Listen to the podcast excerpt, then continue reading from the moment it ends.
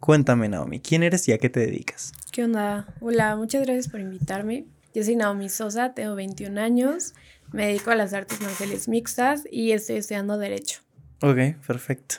¿Qué son las artes marciales mixtas? Bueno, es una disciplina, viene de Japón, de hecho trae una filosofía muy padre, justo de los samuráis, todo el bushido, el camino del bushido. Integra varias disciplinas, puede integrar judo, box, muay thai, jiu-jitsu brasileño. Es como una combinación, o quizás no tanto como combinación, sino como se complementa todo esto. Eh, puede ser una pelea con técnicas de box, puede haber pelea abajo, arriba puede haber kickboxing, son varias disciplinas. Ok, ¿y cuál es el mejor arte marcial? Ya de una, así. A ver, si yo quiero aprender a defenderme en la calle, o sea, si es uno contra uno, ¿cuál es la mejor arte marcial? Y no me vengas con lo que contestan todos, que es de no es el arte marcial, es el practicante y que la mamada. No, dime así. Yo he escuchado que dicen mucho que Jiu-Jitsu. Eh, jiu-Jitsu es la pelea en el piso, ¿no? Son llaves, todo ese tema. Yo diría que box, la verdad. A mí me encanta box, la neta. Yo podría escoger box, pero creo que Jiu-Jitsu podría ser un poquito más completa para defenderse. Creo que incluso más para las mujeres en una situación de peligro hay un poco más de técnicas en, en Jiu-Jitsu que podrían aplicar y podrían ayudar un poquito más. Sí, eh, para las personas que no saben Jiu-Jitsu, pues son llaves básicamente en el suelo, lo que son derribos y luxar articulaciones, romper huesos, pero todo en el suelo. Es el arte suave. Sí, o sea, ahí no te agarras a golpes, simplemente lo tiras y ya en el suelo ya y si mucha gente dice, no, el jiu-jitsu es la mejor arte marcial, que no sé qué. Y es como, de, no, si el de jiu-jitsu pelea contra alguien que practica, por ejemplo, karate, muay thai, kickboxing, y no lo lleva al suelo, el de jiu-jitsu pierde. Porque no se sabe, no sabe pelear, o sea, a golpes, vaya. O recibir patadas. Pero no sé, creo que sí ganaría Jiu-Jitsu, totalmente. Sí, la verdad es que sí. Porque Jiu-Jitsu ataca muchísimo y muy rápido. O sea, van directo al derribo, yo creo, casi, casi. O sea, en cuestión de segundos ya estás. Pues sí conoces a Khabib, ¿no? Sí, sí, claro. Pues sí, ese, ese, ese vato sí está muy cabrón. Ah, buen filtro, buen filtro, ¿eh? sí, o sea, él literal es como te agarro y no te suelto hasta que te gane. Entonces, como de. Ah. Sí, claro, hay diferentes estilos, ¿no? De peleas, lo podemos ver en la UFC o diferentes, todos los peleadores realmente tienen muchas armas, entonces se puede dar cualquier cosa. Creo que eso es lo padre de las artes marciales mixtas, ¿no? Que no sabes qué esperar realmente. La pelea se puede dar arriba o se puede dar abajo y te tienes que estar cuidando de todos lados. Pero el jiu-jitsu. No soy fan del jiu-jitsu, debo de admitirlo. A mí me encanta el box, pero creo que jiu-jitsu podría ser de las más esenciales para aprender. Yo digo, pues sí. De hecho, no recuerdo en qué época hubo un practicante de Jiu-Jitsu. O sea, igual en las artes marciales mixtas, que era como, se no estaba tan grande y si peleaba contra adversarios que estaban, que le doblaban el peso casi y les ganaba. Sí, claro. Pero sí era como, pues, eh. Es que realmente todo está en la técnica muchas veces. Sí. Y pues lo vemos mucho en la academia, ¿no? Bueno, nosotras como mujeres nos toca luchar con hombres. Entonces, realmente lo que importa es una buena técnica, no tanto de fuerza. Sí. Sí, como en todo, o sea, primero haces bien la técnica y ya ah, metiéndole fuerza con la técnica ya es mejor que metiéndole fuerza sin técnica, entonces ya. Claro. Entonces, ¿tú haces box? Eh, yo estoy en mixtas. Hago box, kickboxing, jiu-jitsu, pero estoy un poquito más enfocada en box. Ok.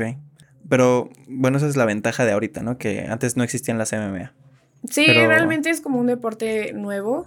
Siento que ahorita ya tiene un poquito más de difusión y quizás un poco más de, fama, pero realmente sí podríamos hablar que es un deporte nuevo.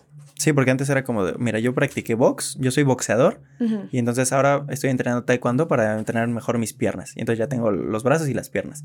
O yo vengo de jiu-jitsu y necesito entrenar box y kickboxing, no, cosas así para complementarme un poquito más. Y realmente no hay como muchas ligas que estén apoyando el deporte aquí de las MMA y sí se nota mucho que es un deporte nuevo, justo por ese tema que no hay tantas ligas que estén apoyando el deporte. ¿Y por qué se da eso? Pues creo que igual va de la mano con que es un deporte nuevo. Y creo que México también es fan del, del fútbol. El fútbol es... Y el box. Y el box. Entonces, MMA sí es un deporte nuevo, pero ya se le está dando un poquito más de, de apoyo. Es lo bueno. Están creciendo bastantes ligas aquí en, en la ciudad y a nivel también latinoamericano, como es Lux, no sé si han escuchado de... Se lo recomiendo bastante, es una muy buena liga a nivel Latinoamérica y está reclutando muy buenos peleadores justo de aquí de la, de la Ciudad de México. Ok, perfecto. Cuéntame, ¿de dónde nos conocemos? De Prepa 5, cuarto año, ¿no? Me parece, el primer Creo que año. sí, cuarto año. Pero sí, no, no íbamos juntos en ningún grupo. Es que yo antes, ahí en la prepa entrenaba karate y tú entrenabas Judo. Judo. ¿Cuál es la diferencia del judo a cualquier otra arte marcial? ¿Qué caracteriza el judo de cualquier otra? Derribos. Sí, judo es totalmente derribos. Y bueno, la pelea, por así decirlo, abajo es más un control. Ujú. Sí hay llaves, pero es más un control y derribos. Judo se basa mucho en derribos muy bonitos. Bastante ¿Sí? bonitos, la verdad. Ok, perfecto. Sí, yo inicié ahí el, el camino de las artes marciales con judo. Entré a los, ¿qué? Son a los 15, 16 años. Comencé con judo, pero tuve una, una lesión que me dejó fuera un buen tiempo. Sí, me esguincé el cuello, traje collarín. A la madre. Sí, entonces... Creo que sí me acuerdo de haberte visto con... ¿Cuánto tiempo tuviste el collarín? No recuerdo bien, pero que como unos tres meses más o menos. Sí fue bastante tiempo y, y sí me quedé un poco así con la espinita de... No, Ah, no lo sé. si Pensé que sí quedé un poco así chueca. Ah, bueno, también, ¿eh? Sí hay lesiones que me han dejado fuera por muy buen tiempo. Ok. Por decir, ahorita traigo una lesión en la rodilla y en la cadera. ¿De qué es la lesión? De la rodilla fue en una pelea que tuve dentro de mi club, bueno, dentro de mi academia. Eh, la buena noticia es que gané. Sí, Bueno, lo bueno, mínimo, ya. ¿no? Este, sí, tengo una lesión en la rodilla, me dejó fuera por muy buen rato. Creo que también fue un error porque pensé que iba a pasar. Tipo, me pongo hielo y, Mm. sí. y ya pasó, pero la verdad es que no pasó y se fue agravando un poco. A la fecha tengo un poquito de dificultades en algunas cosas, pero creo que también es parte de la experiencia, ¿no? De, de tener ese cuidado con las lesiones. La otra es la cadera, traigo una contractura en la cadera, pero igual desde la pelea porque fue como una lesión cruzada, compuesta más bien. Y, y pues ahí traigo ese tema. Y pues en sí los entrenamientos son pesados, ¿no? Entonces, pues las lesiones están al día. ¿Y por qué dejaste de practicar judo? Eh, judo empecé en mi primer año de prepa y mi academia está como a dos cuadras, tres, cuadras. Entonces entré a judo, me esguincé, me salió un buen rato y literalmente pasando ahí por donde está mi academia la vi y dije, no, pues de aquí soy. Y me metí y entonces ya no estaba como tanto en judo. Me metí aquí a mixtas, ahí me quedé un muy buen rato y como me quedaba muy cerca de la prepa, pues realmente cuando tenía clases libres me lanzaba para allá a entrenar o los fines de semana o en las tardes. Entonces, la verdad es que mixtas me, me atrapó totalmente. Por eso dejé de entrenar judo, pero la verdad es que fue muy bueno porque me dio una muy buena base para mixtas. Pero, por ejemplo, mixtas, ¿qué es? O sea, ¿es box, Es... jiu-jitsu y patadas? ¿Pero qué tipo de patadas? Patadas de kickboxing. Sí, es una combinación. Sí. O sea, yo creo que alguien que entrena taekwondo o karate puede llegar a mixtas sin problemas. O sea, es una combinación de varias artes. Como Muay ejemplo. Thai también, box, jiu-jitsu, judo, vemos muchos derribos también, o lucha olímpica. Mm. O sea, realmente es de todo. Y, por ejemplo, un buen peleador de MMA, ¿qué tiene que tener más fuerte que los demás? O sea, que sea mejor boxeador, que tenga mejor, mejores patadas, que tenga mejores derribos, que tenga mejor suelo. Es que yo creo que no podríamos determinar uno. Es lo que te comentaba, ¿no? Como que cada peleador tiene un estilo diferente. Y también es lo padre, ¿no? Cuando te vas a enfrentar a alguien porque no sabes qué va a pasar o en qué es mejor. Y creo que también es complicado porque tienes que ser bueno en todo. O sea, tienes que saber defender en piso, tienes que saber pelear en piso, pero tienes que saber dar patadas, tienes que saber defender patadas, tienes que tener buen box. Entonces, realmente no solo es llegar como a la clase de mixtas a ver esta combinación, sino que te tienes que aventar en box unas clases, te tienes que ir a jiu-jitsu específicamente, te tienes que ir a kickboxing específicamente o meterte a judo específicamente, ¿no? Entonces realmente no es solo llegar a, a todo lo compuesto y entrenar, creo que eso también es parte de un poco lo complicado a veces, de que tienes que estar en un buen de clases, ¿no? E ir aprendiendo cada cosa de cada disciplina para así poder ir armando como tu modelo de pelea. Ujú. O sea, ¿tú crees que es mejor en lugar de tomar MMA, ir a box, ir a kickboxing, ir a judo, ir a jiu-jitsu, por separado? No, tienes que hacer las dos. Ok, Porque si no, no sabes cómo integrarlas. ok, sí. O sea, en la clase, así tal cual el nombre de mixtas, pues integras todo lo que estás viendo en tus demás clases, ¿no? Ir a clases particulares es para pulir lo que traes en mixtas. Porque en caso concreto, en mixtas podemos ver una técnica de jiu-jitsu un día, pero pues se te olvida el otro día que estás viendo patadas, ¿no? Entonces, pues tienes que ir como ir a pulir esa clase a, a jiu-jitsu específicamente, ¿no? Sí, totalmente igual en Jiu-Jitsu, por ejemplo, no te pueden pegar. No. Entonces- bueno, fíjate que no sé si han bueno, es que visto hay un tipo de Jiu-Jitsu Combat que... Jiu-Jitsu Ajá, que sí. son con cachetadas. Sí. Sí. está muy intenso, ¿eh? Bueno, es que una cachetada también no... Como o sea, que no te es- saca de onda. Sí, No, pero una cachetada es fuerte, o sea... sí. Y aparte es como con esta parte. Sí, sí, está- no, sí, ya. Ajá. Sí, pero por ejemplo, si no practicas Combat Jiu-Jitsu y solo es Jiu-Jitsu normal, Ah, en sí, derribos y en MMA, o sea, es como, ah, pues sí, lo agarro acá y ya. Pero en MMA es como, sí, me tienes agarrado, pero aquí yo te estoy reventando la Ajá, cara a golpes. Sí, justamente. es lo que nos dicen bastante en las clases de mixtas, así como de, oye, sé que entrenas jiu-jitsu, pero esto es mixtas, aguas, ¿no? Ahí te va el golpe, o aquí ya salió otra llave, o un derribo, una patada, algo así, ¿no? Entonces, un- ajá, justo tienes que ir integrando todo. Sí, es como de, ah, esto está muy bien en Jiu-Jitsu, pero porque no te pueden pegar. Aquí tú me agarras el brazo y no me lo agarras chido y te empiezo a pegar con el otro. O sea, si no me tienes bien agarrado, pues te empiezo a- claro. a, aga- dar hasta que me sueltes. ¿Y a ti qué arte marcial te gusta más que- ah, quitando el box? Que ya dijiste que. ¿Pero por qué el box? ¿Por qué te gusta tanto el box? No lo sé, me gustan, me gustan los golpes, podría decirlo. Pues el box es muchísimo cardio, es pues inteligencia, ¿no? También saber cómo vas a pegar, esquivar los golpes. Me gusta mucho la combinación así de manos, ¿no? Realmente no solo es ir a tirar golpes así porque sí. Me gusta mucho crear como ese juego de combinaciones en contra de mi oponente. Me gusta muchísimo el box. O sea, tú en una pelea normal, o sea, de MMA, te vas al box. Sí, O sea, es como tu base, pum, pum, lo mides con Sí. box y ya después, ok. Sí, para mí fuera me aventaría ahí puro box en mixtas. Pero, Pero pues, pero pues no, ¿verdad? pues te patean, te tiran y ya fue. Sí, Entonces, para defensa personal, recomiendas Jiu-Jitsu. sí.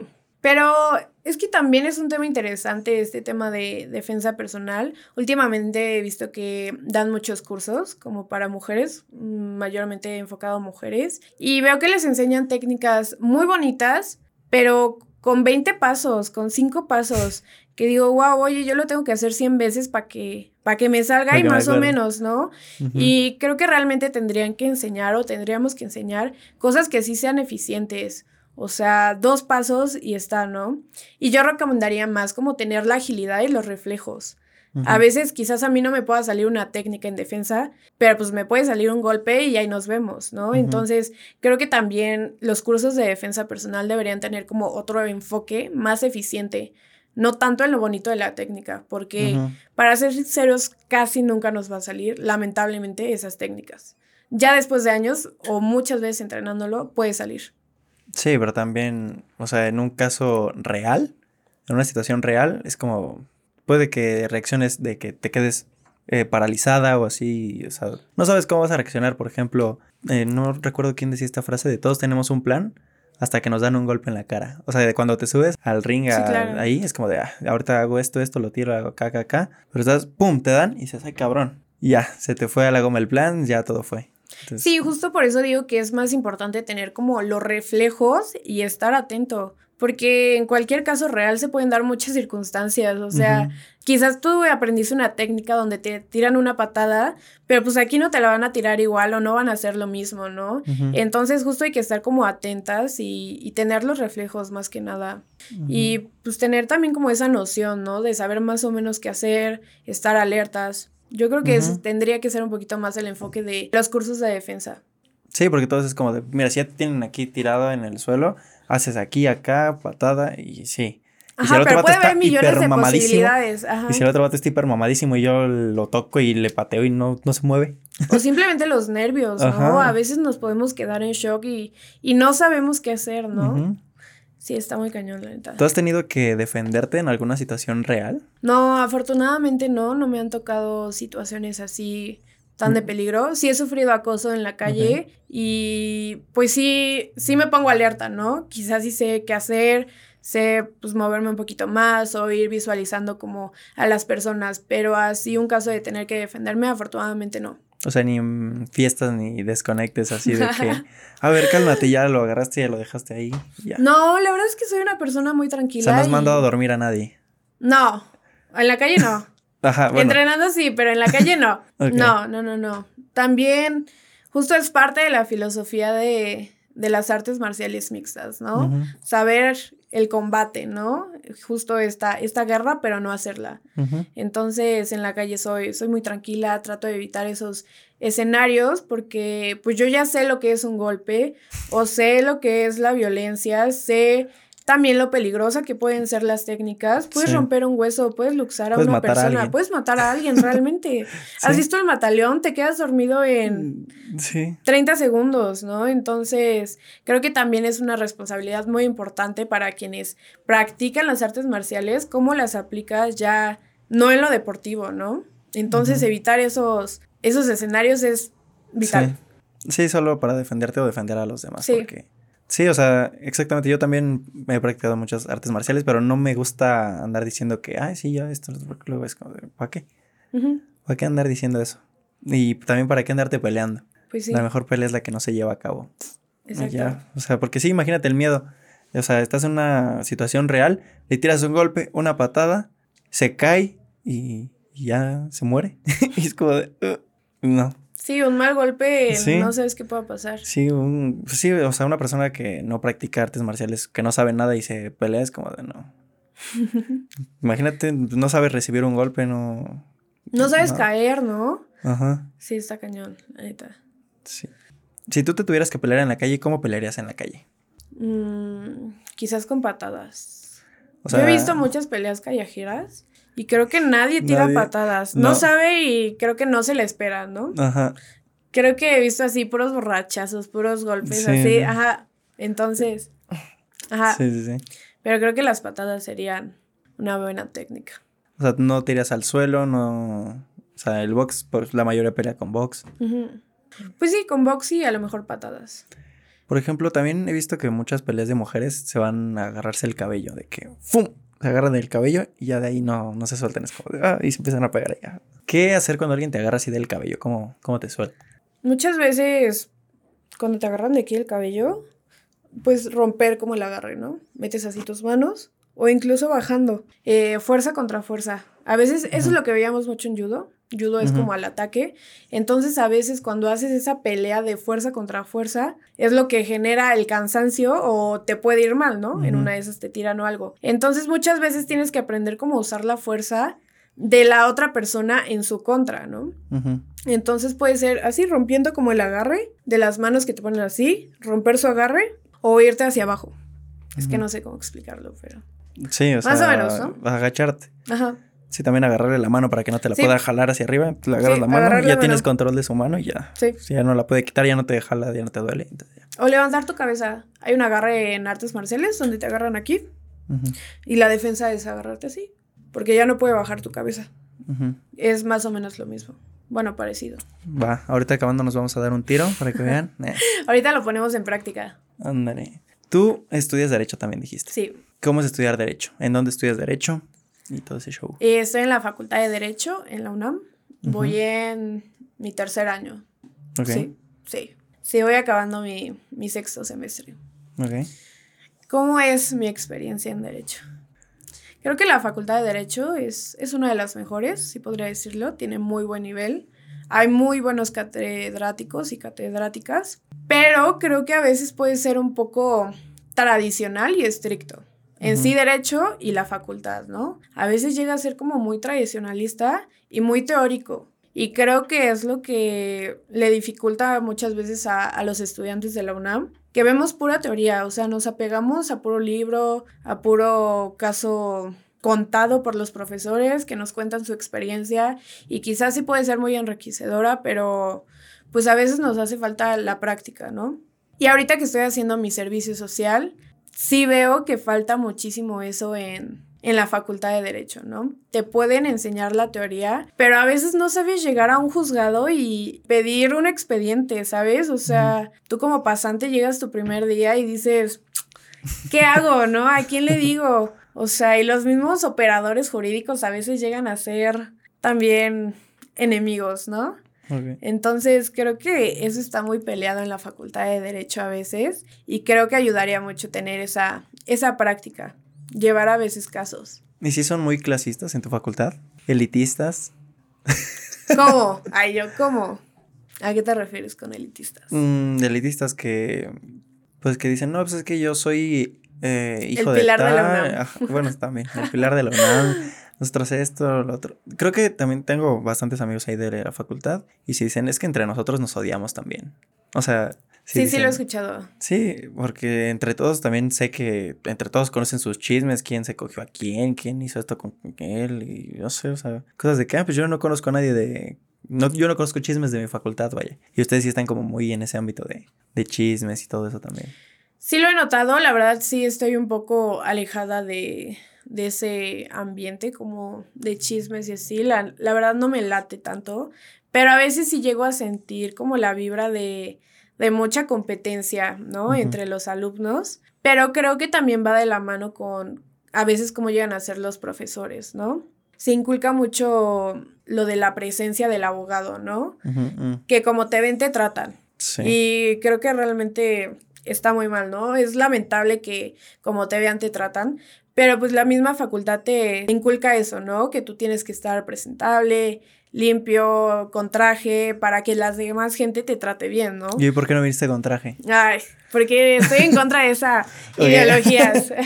Entonces, sí, justo por eso, ¿no? Creo que la gente no vale por únicamente cómo se ve, ¿no? Va más allá. Pero a veces creo que pues va con lo superficial, ¿no? De derecho que puede llegar a ser, de cómo te ven, te tratan, y pues ahí va todo, ¿no? Va inmerso lo de los chismes, o a lo mejor la vibra, la competencia entre alumnos. Pero sí te ha tocado que sean, o sea, o sea, en esa facultad van hijos de X, el hijo de tal, el hijo de tal, el sobrino de tal, el nieto de tal, y no te ha tocado sentir ese rechazo. No me ha tocado vivirlo, la verdad. Pero sí lo has visto. Sí, sí lo he visto. Eh, sí he visto que va gente pues, no diría que importante, a lo mejor hijos de diputados o cosas así. La verdad no me ha tocado y espero que no me toque porque no comparto esa ideología, ¿no? Del rechazo. Ok, perfecto. Muy bien. También los profesores acosan mucho tanto a alumnas como alumnos, ¿no? Sí, se da bastante el acoso. Creo que en general en varias facultades de, de la UNAM, ¿no?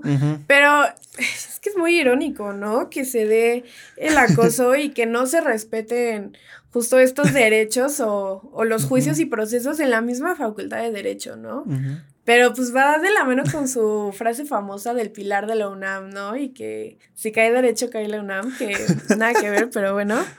Este, sí, sí he visto que hay mucho caso de, de acoso, lamentablemente. Y pues ¿A ti no te ha tocado? A mí no me ha tocado, afortunadamente no me ha tocado. Pero si tienes amigas o amigos que les ha tocado. Sí, sí he escuchado que ha habido varios casos de acoso. ¿Y cómo son? Pues varios casos han llevado a tribunal universitario, pero igual por lo mismo hay profesores a veces que son muy influyentes. Sí. Entonces, qué lamentable decir que no se puede hacer nada, ¿no? Y más viniendo de la Facultad de Derecho, que debe ser como la representante justo de, de proteger o de que no se vulneren estos derechos o que no se acose a las, a las personas, ya sean mujeres o, chicos, ¿no? Entonces, pues sí, da mucho coraje y es muy injusto que no se pueda resolver en el tribunal universitario por parte de derecho. es muy lamentable, ¿no? Sí, totalmente. ¿Y tú qué piensas de la ingeniería en computación? Ah. Cuéntame tú más, a ver. No, a ver, tú, ¿qué, ¿qué piensas que hace un ingeniero en computación? ¿Qué expectativas? ¿Qué piensas que hace un ingeniero en computación? Eso, si no lo han visto, en el podcast anterior con el buen Alejandro Larios hablamos un poquillo de eso. Pero a ver, ¿tú qué piensa una persona que no tiene nada que ver en el ámbito? que es un ingeniero de computación? Eh, no sé, yo pienso que hacen como toda la programación, ¿no? Se encargan de, hacer programas o, algo así. No sé, la verdad, me siento un poco en ceros. Ok, programación. Pero sí va más, más o menos, ajá, Más o menos, ajá. ¿Y qué más? Neta, no, no, no tengo más idea. todo, todo lo que ves. Todo. También electrónica y así. O sea, pues todo, por ejemplo, cómo se procesa esto, la señal de este micrófono, cómo se hace y cómo ese programa, cómo le hace para obtener eso. No, mucho desmadre. Pero, sí te gusta. Volvamos a hablar de ti. ¿Cómo lo hiciste para ganar el nacional en MMA? ¿O qué, cómo fue el nacional? No lo gané. ¿No lo ganaste? No lo gané. Entonces. Soy segundo lugar nacional. Ah, bueno. Tengo dos peleas. Ah, bueno. Una pelea fue en el nacional y otra fue dentro de, de mi academia. Bueno, pero ya ser segundo lugar en nacional es un buen segundo lugar en nacional. Claro. Hay una frase que me gusta mucho que no me acuerdo cómo va, la voy a parafrasear, ¿no? Que la victoria no se te suba a la cabeza y que las derrotas no se te claven en el corazón, ¿no? Ok. Y pues era mi primera pelea eh, después de un buen rato. Me parece que tenía como 18 o 19 años, no tenía mucho que, que estaba practicando, fue mi primera pelea y la verdad es que pues era una pelea importante, ¿no? Ya era a nivel nacional, venía, bueno, vienen muchos chicos de todos los estados, traen muy buen nivel, la verdad es que es un evento muy padre, eh, traen muy buen nivel, hay muchísima gente, también a veces llega a estar un poco pesado, me acuerdo que llegamos como a las 7 de la mañana más o menos y yo terminé peleando como hasta las 3 de la tarde, ¿no? Imagínate, y no solo es un cansancio físico, o sea, es un cansancio mental así de, pues me voy a ir a dar en la madre en dos horas o una hora, ya no sé a qué horas me toca. Sí. Eh, me tengo que ir a pesar. Aparte hubo un tema de peso ahí. Eh, las categorías van de 5 kilos de diferencia más o menos, 60, 65, 65, 70. Eh, casi todas las chicas de mi academia estábamos en 65, pero antes de la pelea, bueno, antes de registrarnos, yo estaba en 66, 67 más o menos. Y entonces estábamos viendo si hacíamos el corte de peso.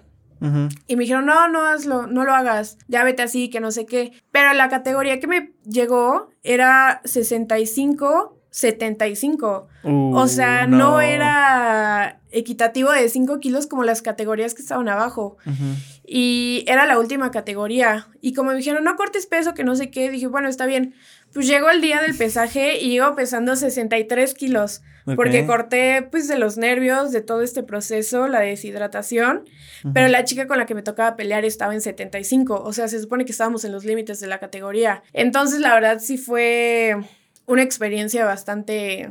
O sea, tú usas pesando 63 contra alguien de 75. Así. ¿Y la ganaste? No, pues perdí. Yo ah. no, pues. ok, ¿Cómo, perdiste? Eh, ay, no lo recomiendo, ¿eh? ¿eh? Estábamos entrenando y vimos una técnica muy padre. Haz de cuenta que te derriban y tú te echas para atrás, como si fueras a dar una marometa, y caes encima de ella. Spoiler, no me salió en la pelea. y la chava quedó arriba de mí. O sea, ya cuando alguien tiene una posición arriba de ti, pues está bastante Mm, tiene un grave de dificultad, ¿no? Salirte. Y con 10 kilos arriba que tú, me costó bastante trabajo. Eh, de ahí estuvimos un buen rato. Hubo un pequeño intercambio de golpes antes. Me derribó. Y de ahí salió un ámbar. Y por el mismo peso de las piernas ya no pude salir. ¿Qué es eso? Un ámbar es una llave donde te agarran el brazo. Eh, la llave va al codo, me parece, mm. para tronar. Donde ponen tu... Ajá, sus piernas van como en mi pecho y, y atrás de mi cuello. Sí, y no se levanta. Y el puente. Ajá. Y ya, esa fue la experiencia. Y digo esta frase porque pues era mi primera pelea, llegué muy chavita en este tema de las artes marciales, entonces en un primer instante pues sí me pegó bastante como la derrota, ¿no? Porque pues todos llegamos con una expectativa o una intención de de ganar, ¿no? A veces. Y creo que a mí me dio como más impotencia el no poder trabajar todo lo que había estado intentando o estudiando o ensayando en todo mi campamento. Los campamentos son las preparaciones para las peleas, que mínimo son de tres o cuatro meses, ¿no? Y realmente lo más difícil, siempre decimos, es abajo del ring, ¿no? O sea, lo más difícil es prepararte, es comer bien, es dormir tus ocho horas. O sea, lo difícil es abajo, porque llegas a pelear 10 minutos, 15 minutos y ya, se acabó, ¿no? O si te ganan el primer round, pues peleaste 3 minutos, ¿no? Entonces, esos 3, 4 meses de mi preparación, sí, como que me dio bastante impotencia no poder trabajar todo lo que había, había querido, ¿no? Pero pues al final de cuentas de, de, eso se aprende. Y de eso se tratan las peleas amateur, de adquirir ah, experiencia. ¿Y tú planeas ser profesional? Sí me gustaría, me gustaría bastante. Lamentablemente, por este tema de, la escuela, de que estoy trabajando, estoy en idiomas, pues a veces no me permite ir a entrenar como yo quisiera, ¿no? Puedo ir una hora, pero como te decía, ¿no? Un campamento son mínimo tres meses, cuatro meses, ¿no? Diario aventarte dos clases, lo que te había dicho, aventarte no solo la clase de MMA, sino pues aventarte específicos, ¿no? De Jiu-Jitsu, de box. Entonces, pues como que me jala la escuela y estos temas y, y no me ha permitido al 100% estar en, en el deporte. Pero sí, sí me gustaría, la verdad. Ok, no, pues sí. Está bastante interesante. ¿Y qué lesiones son las más comunes en el deporte? Mm, las piernas, bueno, rodillas, tobillos, brazos. ¿A ti te han noqueado? Sí, sí me han noqueado. Me noquearon una vez, me han noqueado como tres veces y en sparring. Con compañeros. Sí, unos compañeros. Una vez estaba en sparring y pues no sé qué estaba haciendo. Obviamente estaba haciendo algo mal. Y bajé las manos y me entró aquí una patada. Oh. Y estuvo muy chistoso porque me pegaron aquí, pero me dolía del otro lado. sí, pues te lo separo. Ajá. Entonces yo dije, no, pues sí aguanto. Pero ya empecé a ver así como. Luces. Luces y dije, no, ya. Y así me caí. Okay. No he quedado noqueada así inconsciente, pero sí, sí he sentido el knockout. Ok, un knockout técnico, vaya, de que ya estás así de que... Ah. Sí, de que ya no te paras en, en 10 segundos que te cuentan, creo. Sí he estado. ¿Y la otra ocasión cómo fue? Mm, me parece que fue en box. También. Mm, creo que me dieron un gancho o algo así y me sentaron, así, me caí. Sí, ya no supe qué onda. Sí, también. Estuvo muy fuerte. Bueno, sentí más fuerte la de la pelea. De hecho, todavía me duele como la mandíbula. O sea, abro así mi boca y me truena, te lo juro. Wow. Me dolió un buen rato, como una semana, el oído así, cañón. Esa patada estuvo muy, muy intensa. Aparte dices que fue de un compañero. Sí, todavía tengo el video. Oh, mándamelo y lo ponemos aquí. Ay, no. ¿De qué te la patada? Ay, oh. sí, no. Y la mandíbula. de portada. Ok. ¿Y qué tipo de salud mental tienen que tener como deportistas? Mm, híjole. Pues no sabría decirte qué tipo, pero sí es muy importante, es un factor muy, muy importante e interesante en los deportistas, ¿no? A veces decimos que tu cuerpo va hasta donde tu mente quiere, ¿no? Y pues sí, creo que es muy cansado a veces, bueno, no diría cansado, pero desgastante, ¿no? El nivel físico por todos los entrenamientos que tenemos y todo el detrás, porque lo difícil no es ir a entrenar, Quizás todos piensan que lo difícil es, es ir a entrenar y que te peguen. Y la verdad es que es la parte más divertida o la parte más fácil. Lo difícil es regresar a tu casa, es dormir bien, es irte a trabajar, es irte a estudiar, es comer bien, tener buenos hábitos o no irte de fiesta, no emborracharte. O sea, esa es la parte difícil, realmente no llegar a entrenar. Entonces, esa salud mental pues es importante y también esa vocecita que a veces te dice no puedo o ya no quiero más o ya estoy cansada o, o por qué hago esto, es un tema muy interesante que tienes que trabajar para, pues, para seguir ahí, ¿no? En las artes marciales y tener como muy claro a dónde vas, ¿no? O qué quieres. Que a veces no sabemos. Sí. ¿Tú crees que la vida tiene sentido? Claro, nosotros le damos sentido con todo lo que le damos. Con todo lo que hacemos. Todo lo que hacemos. La vida no tiene sentido, tú le das el sentido, pues sí. ¿Tú qué crees? Exactamente, sí. Sí. Sí, la vida no tiene sentido. O sea, ¿qué sentido tiene estar aquí grabando eso? O sea, nosotros le damos el sentido. O sea, como tal, ¿qué sentido tiene estar aquí grabando, escuchando? La persona que está escuchando eso, ¿qué sentido? ¿Por qué está utilizando su tiempo en escuchar esto? O sea, es como, o sea, ¿por qué estudiar derecho? ¿Por qué estudiar algo? ¿Por qué? O sea, está bastante curioso. Sí, nosotros le damos el sentido a lo que queremos, ¿no? ¿Y qué recursos se necesitan para estudiar? Bueno, para practicar artes marciales. ¿Sí se necesita tener dinero? ¿No? ¿Qué tanto? ¿Qué precio? por ejemplo, que yo no sé nada y quiero empezar a practicar MMA. Pues creo que también depende bastante la academia y la zona, ¿no?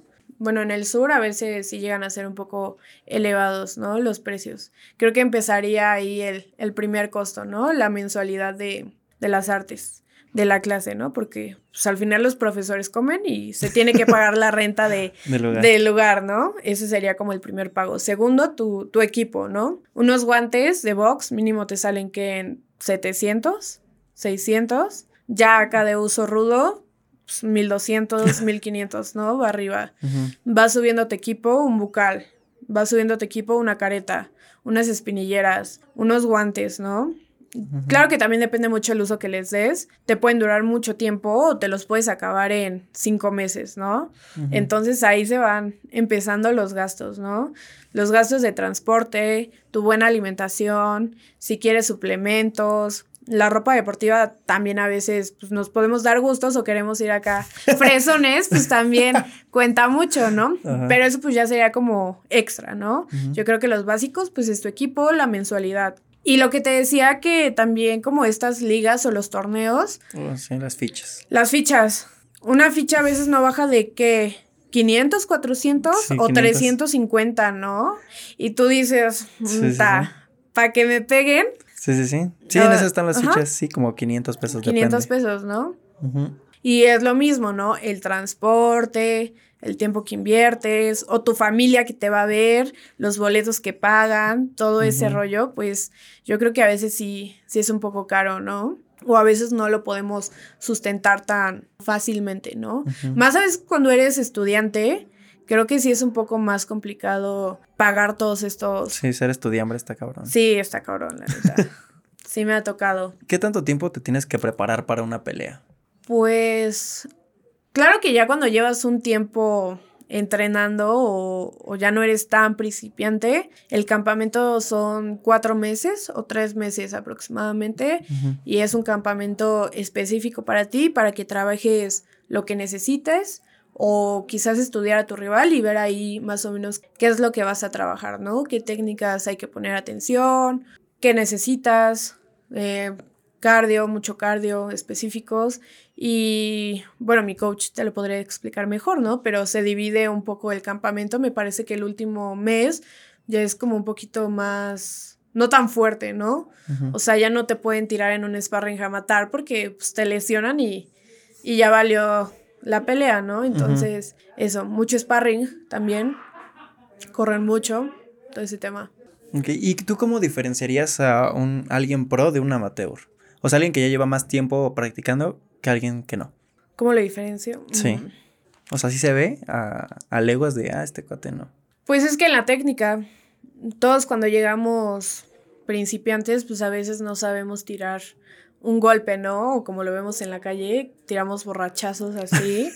Entonces, a veces la técnica se ve muy pulida en, en los pro. También lo que he visto en las peleas amateur es que los amateurs se, se fajan mucho van mucho a la pelea, son muy explosivos, a veces no cuidan el cardio, ¿no? En el primer round ya se aventaron un buen de patadas, un buen de golpes, que a veces es lo interesante de los amateurs, ¿no? Porque se dan así con todo desde que salen, pero a veces te ves un poco más a los pro y ves que cuidan un poco más la pelea, el cardio, su distancia, se ve mucho en la distancia de los golpes, cuando van a tirar un golpe, las combinaciones, a veces los pro tiran combinaciones un poquito más largas, con estilo, pues. Y los amateurs, pues a veces llegamos como a, tirar todo lo que traemos, ¿no? Yo creo que en esa, en esa técnica o estilo podríamos ver un poco de diferencia. Pero la verdad es que los amateurs ya están, traen muy buen nivel. En verdad los amateurs ya están en peso, comen bien, duermen bien, hacen su campamento. Hay muy buenos chicos en amateur que se han aventado muchas peleas y son muy buenos. ¿Ahorita te gustaría ponerte los guantes de box? claro. ¿Sí? Sí. Porque hay dos caretas y, dos pares. Te los pones con Larios. si jalas Larios a ponerte los guantes con Naomi. Nada. No, por ejemplo, eso sí es importante, que hay gente que, que sabe artes marciales y cuando se pone con alguien, pues sí lo tratas bonito, ¿no? No, no le das con todo. Pero hay gente que dice, ah, no, pues sí sé, pues que se vea que sí sé. Le voy a dar en su madre con él, no. ¿Tú te mides o si te dejas ir? No, sí me mido, o sea... Depende cómo te den, das. como me peguen, pego. Ajá. Este, pues depende, ¿no? También hay que dejar trabajar a, a los chicos que son un poco más principiantes. Y aparte, si estamos entrenando en la academia, pues es para que aprendamos, ¿no? O sea, de nada me sirve a mí noquear a un chavito o que un chavito me noquee. Ajá, exacto. Y ya no quiera regresar, ¿no? Ajá. Que bueno, también es parte de saber el el dolor, ¿no? O sea, conocer un golpe también es muy importante porque pues, cuando llegues el día del evento o la pelea de verdad, pues el otro chavo te va a tirar a, a qué él quiere ganar, ¿no? También es importante en tus sparring o dentro de la academia, pues que se dé una pelea un poco también real, ¿no? Pero siempre cuidando a tu compañero y dejándolo trabajar, ¿no? Eso es, eso es importante. Bueno, nosotros en la academia regularmente hacemos eh, sparring los viernes. Trabajamos toda la semana, vemos mucha técnica, muchas combinaciones. ¿Y los viernes para qué es? No es para ir a desestresarnos, es para ir a, a poner en práctica todo lo que vimos en la semana, ¿no? Entonces, claro que ya si nos toca chicos más avanzados, pues ya nos podemos soltar un poquito más en, en los sparring, pero si nos toca un chico nuevo, ya es personal, ¿no? Que sabes que no le vas a, pegar con todos tus... Con todo lo que traes. Con todo lo que traes. Ok, perfecto. Y regresando un poquito a lo de derecho, ¿cómo es hacer el servicio social en derecho? Yo estoy haciendo mi servicio social en la clínica jurídica de la UNAM. Nosotros llevamos la defensoría de casos en materia de derechos humanos, un poco más enfocados en grupos en situación de vulnerabilidad. Bueno, nosotros llevamos casos de discapacidad, en razón de género y migración. Y la verdad está muy interesante porque siempre que vas a derecho o escuchas a los pasantes, es que te mandan a sacar copias, ¿no? Lamentablemente. Yo no he tenido la oportunidad de trabajar en otros despachos. Ok, no he tenido la oportunidad de sacar copias. No he tenido, bueno, sí he sacado copias, pero Pero donde estoy, la verdad es que está muy padre. Nosotros llevamos toda la defensoría, nosotros tenemos como esta interacción con los clientes, vamos a juzgados, ingresamos escritos, nosotros realizamos los escritos, los, las demandas, amparos, todo. Eh, estamos supervisados por coordinadores. Pero en la mayoría de los casos nosotros proponemos e investigamos, ya sea acciones o tomar decisiones o la estrategia del caso, siempre con supervisión. Pero está muy padre porque somos muy autodidactas, trabajamos en equipo. Por ejemplo, mi equipo lleva cuatro casos con seis juicios. A veces sí llega a estar un poco pesado, se nos juntan un buen de cosas, pero me doy cuenta que a veces todo lo que nos enseñan en derecho no es suficiente para llevar casos reales. Ok. Porque en derecho te, te enseñan la teoría, pero ya cuando llegas al caso concreto, o sea, hacer un escrito para el caso concreto o acudir a juzgados, lo que te decía, de dónde ingreso esto, cómo hago esto. Ajá. La verdad es que aprendes con la práctica. Ya trabajando, pues tienes que aprender sí o sí. O sea, alguien con un año de experiencia le gana a alguien que no ha tenido experiencia, aunque haya estudiado más. Pues. O sea, la experiencia sí es mucho más importante en el campo real que estar ahí pegado a un libro. Sí, claro. Sí, pues a veces los libros te dan el, el tema en general, ¿no? Y los casos, como cualquier cosa, son específicos.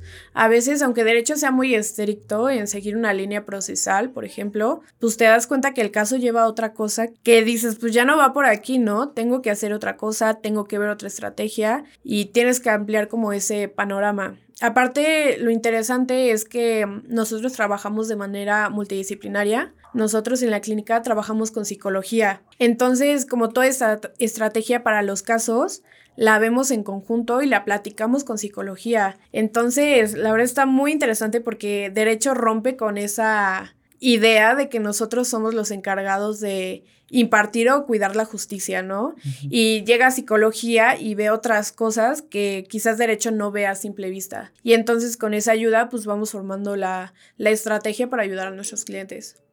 Ok. ¿Y por qué estudiar Derecho? ¿Por qué le dirías a alguien, sabes que estudia Derecho si te gusta esto, esto y esto? ¿O no recomiendas estudiar Derecho? Sí, recomiendo estudiar Derecho. Es, es una carrera muy bonita, muy interesante. Leemos mucho y es que creo que también es un cliché decir que nosotros somos defensores de la justicia, ¿no? creo que todos en primer día de derecho decimos que ¿por qué queremos estudiar derecho? Y es para impartir justicia, ¿no? Ajá. Pero pues hay es para que no me impartan la justicia. Pero pues realmente hay mucho campo laboral derecho. Y bueno, yo que lo veo en derechos humanos, la verdad es que llevo casos muy a veces un poco fuertes, pero ver como el resultado de todo nuestro trabajo, la estrategia en beneficio de nuestros clientes, es muy satisfactorio. Y no tanto por mí de decir, ay, hice un buen trabajo, sino por ver que, que, estoy ayudando a la otra persona. Yo, yo recomendaría por eso, por poder ayudar a veces a personas que realmente lo necesitan. Y por ejemplo, se da mucho eso de, ¿y por qué me gustaría a mí defender a alguien que sé que es culpable? ¿O por qué, o sea, hay abogados que defienden cuando claramente se ve que es culpable? Vaya. Sí, no, entra mucho el tema como de la moral y así. Sí. ¿Por qué se hace eso? Pues Yo creo que se ve más desde un enfoque práctico, teórico, y no involucrarte con las personas, ¿no? Muchas veces nuestros profesores nos dicen que tenemos que ser un poco ajenos o no tener sentimientos encontrados en los casos para que no te afecten a ti como el abogado, ¿no? No involucrarte de esa manera o que no te representan. Y yo creo que a veces es muy difícil no poder involucrarte con lo que estás viendo que le está pasando a tu cliente, ¿no? Pero creo que eso de defender culpables, pues es parte de, del mismo trabajo y, y tampoco es como que estés obligado a, hacerlo, ¿no? Tú puedes decidir la clase de abogado o defensor que quieras ser. Quizás yo no me quiero involucrar con una persona que es narco y está bien, ¿no? O a lo mejor hay personas que sí, y pues también está bien, ¿no? Creo que no podríamos a veces, a veces catalogar en si está bien o está mal defender a alguien. Creo que va un poco más en, el estudio, ¿no? De la misma. Pero es como, ok, ya estás culpando a mi cliente y demuestra que sí es culpable. O sea, sí es culpable, pero demuestra que sí es culpable. Sí. Sí, ¿no? O sea, no puedes andar ahí por ahí diciendo, ah, pues este cuate hizo esto y esto y esto. O sea, a ver, demuéstrame que sí hizo eso que dices. Sí, claro, tienes que demostrarlo. Y pues eso es la labor del abogado, ¿no? O sea, realizar los argumentos, ver la táctica del otro. Y pues creo que esa es la finalidad, ¿no? A veces en nuestro trabajo y es, y es lo interesante, ¿no? Y el resultado pues va a ser satisfactorio, depende la, la parte en la que estés. ¿Y qué especialidades hay en derecho? ¿Y cuáles ¿Qué hace cada uno? Vaya. Pues en derecho está como la rama mercantil, en todos los actos de, comercio, está civil, familiar, que va más enfocado a las personas, bancario, eh, bursátil. Realmente hay mucho campo de trabajo, hay muchas áreas, hay en medio ambiente, em, espacial, me parece también. Eh, pues hay derecho en todos lados la verdad es que hay derecho en todos en tecnología, en todo este derecho intelectual, en las marcas, en todo este tema, pues hay derecho casi en todo. Sí, sí, sí. Yo me parezco a los de mi facultad. Sí, no, así nosotros ahorita estábamos diciendo que la ingeniería, o sea, ingeniería, por ejemplo, de computación puede trabajar con quien sea. Sí, también derecho. derecho. Un contador también. Sí, claro, en cualquier área podemos estar, ¿no? ¿Algo que quieras agregar ya para finalizar el podcast? Pues nada, la verdad me dio mucho gusto que me invitaras. A... Ahorita nos vamos a dar en la madre con los guantes. Está bien, ahí, segunda parte. Va. Sí, me gustó mucho y estuvo muy interesante platicar un poquito de, lo que hacemos, lo que nos gusta y, y, los invito a que practiquen artes marciales mixtas. Y derecho no, que estudien derecho no. no, sí, que estudien derecho también. Está muy interesante. Es muy enriquecedor lo que les había contado, ¿no? Ver cómo puedes ayudar a veces a tus clientes es la parte muy bonita. Ya dejando de lado como estas trabas, ¿no? De todo el gobierno o la justicia, es muy, es muy bueno y bonito. Ok, perfecto. Pues espero que les haya gustado y recuerden, rompanla. Y síganla rompiendo. Sí, excelente. Te dije que perfecto. Muy bien, gracias. Bye. Bye.